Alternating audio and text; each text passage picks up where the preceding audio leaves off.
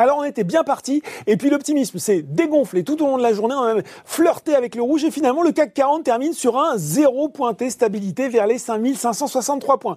Les statistiques du jour, il faut le dire, n'étaient guère réjouissantes avec un indice de l'activité globale de la France qui se replie de 49,5 à 47,7 entre euh, décembre 2020 et janvier, soit une accélération de la contraction de l'activité.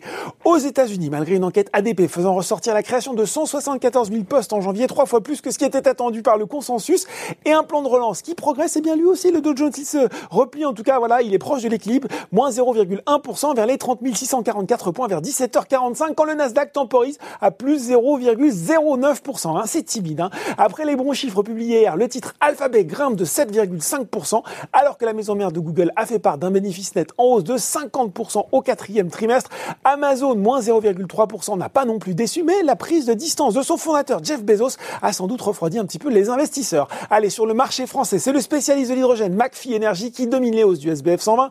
On a appris ce matin que le géant de la gestion d'actifs BlackRock avait dépassé le 1er février les seuils de 5% du capital et des droits de vote de la société. En seconde place, Renault accélère devant Ipsos et Sartorius Stedim. Sur le CAC 40 derrière, la marque aux losanges Publicis tirait son épingle du jeu après avoir publié un revenu net de 2,6 milliards d'euros au dernier trimestre en baisse organique de 3,9% alors que les analystes s'attendaient en moyenne à une chute de 6,7%. C'est nettement dû à sa filiale Epsilon spécialisée dans le marketing et les données.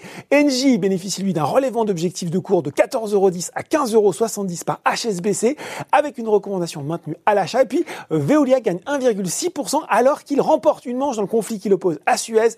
Le tribunal de Nanterre a jugé que les instances représentatives de Suez n'avaient pas à être consultées dans le cadre du rachat de 29,9% de son capital et que Veolia retrouvait de fait l'ensemble de ses droits d'actionnaire. Du côté des baisses, Alstom était le dernier wagon du SBF 120. Son président a annoncé vouloir renégocier le contrat des nouveaux RERB transilien attribués à un groupement associant l'espagnol CAF et Bombardier Transport.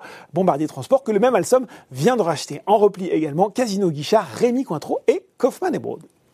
Voilà, c'est tout pour ce soir. N'oubliez pas tout le reste de l'actu éco et finance est sur Boursorama.